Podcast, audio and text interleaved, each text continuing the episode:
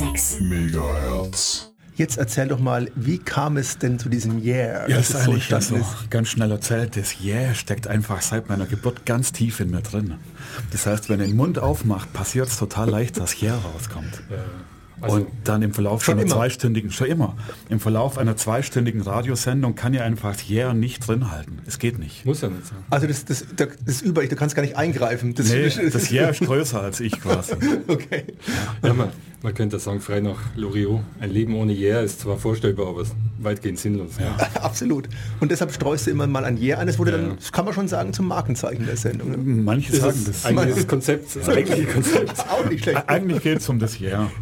Alles andere ist nur Begleitmusik. Ja, genau. Eigentlich hast du nur überlegt, wie kann ich therapeutisch zwei Stunden lang möglichst oft Yeah, möglichst vielen Leuten erzählen. und das zwei Stunden als Dauerkonzept ist zu knapp. Darum hast du gedacht, spiele ich ein bisschen Musik außenrum. Es, es weiß ja niemand, wie oft die Yeah sagt, während die Musik läuft. Ja, Ach, du sitzt, dann muss ich es so vorstellen, du sitzt Das ist dann wie da. Tourette beim Christoph. Ja, ja, ja, ja. ja. Also da hinten, hinten am Sofa geht es normal immer auf und ab und so. Aber das ist jetzt, Das wäre dann zu ja, viel. das wäre jetzt so intime Details. Okay, wäre ein bisschen zu viel des Guten. Wir wollten ja über die Geschichte sprechen, der Soul Rotation.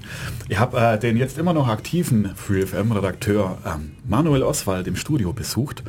Sendung Variante heißt, Unbekannte. Genau, Variante Unbekannte. Ich war damals Samstagnachmittag von 15 bis 17 Uhr. Ich habe den Karl im Studio besucht, zwei, drei Mal und er hat mir jedes Mal erzählt, guck mal, von 17 bis 19 Uhr ist frei und du bist da so ein Musikfreak und so. Mach doch mal. Und naiv wie ich war, habe ich dann gedacht, naja, ja, gut, ja, mache ich das halt, probiere das. Die Sache ist die, ähm, man muss, wenn man zwei Stunden jede Woche macht, sage ich mal, für eine Sendung braucht man f- 25 bis 30 Titel. Das wären dann, wenn ich sage 25 jetzt mal, also knapp bemessen, sind es im, im Monat 100 Lieder. Wenn ich sage, auf einem Album sind vielleicht allerhöchstens drei, sagen wir zwei bis drei Lieder drauf, die man im Radio spielen kann. Dann komme ich vielleicht im Monat so auf 40 Alben, die ich durchhaue. Also im, im Jahr habe ich 500 Alben durchgespielt. Das heißt, selbst wenn man geglaubt hatte, man hätte relativ viel Musik zu Hause, merkt man dann in dem Fall Es wird doch eng. Es wird eng. relativ schnell, dass es irgendwie zu Ende geht. Und dann hast du eine Annonce aufgegeben, dass du noch jemanden suchst, der noch mehr Platten hat als du. Dann habe ich eine Weile lang ganz viele Platten gekauft.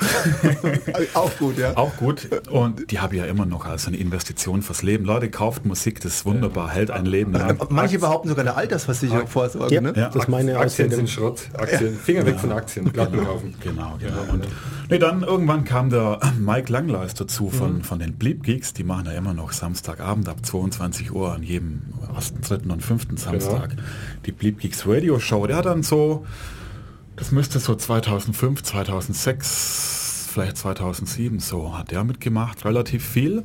Dann hat er sich aufs Land verkrümelt, ist auf die Schwäbische Alb gezogen, ward nicht mehr gesehen und dann habe ich irgendwie den Thomas auf der Plattenbase getroffen. Aber das war eigentlich relativ witzig. Er wollte ein paar Platten kaufen. Ich habe ihn auf jeden Fall entschieden davon abgeraten von ein paar. Und das hat ihn wohl so beeindruckt, dass er gemeint hat, ich sollte einfach mal kommen.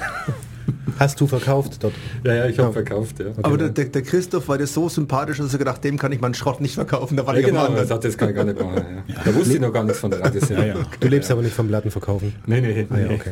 Ja, Das, das ist nur, das ist nur ein Ausfiltern von der eigenen Sammlung. okay. Ja, genau. So war das und dann war da der Thomas. Dann habe ich mir irgendwann meinen ganzen Mut zusammengenommen, habe dann mit 30 Platten bin ich dann, habe ich dann das äh, Studio geentert und habe dann versucht, meine erste Sendung im Beisein von Christoph dann irgendwie zu bewältigen und das hat dann doch irgendwie Spuren hinterlassen. Und seitdem, Er kam immer wieder. ja, immer wieder ein Tatort zurück. So war's. Genau. Also ich sehe schon, es ist genauso durchdacht und akribisch vorbereitet wie unsere Sendung hier. Ja, ja. Sehr schön. Also blanker Zufall. So spielt's öfter mal im Leben. Yeah.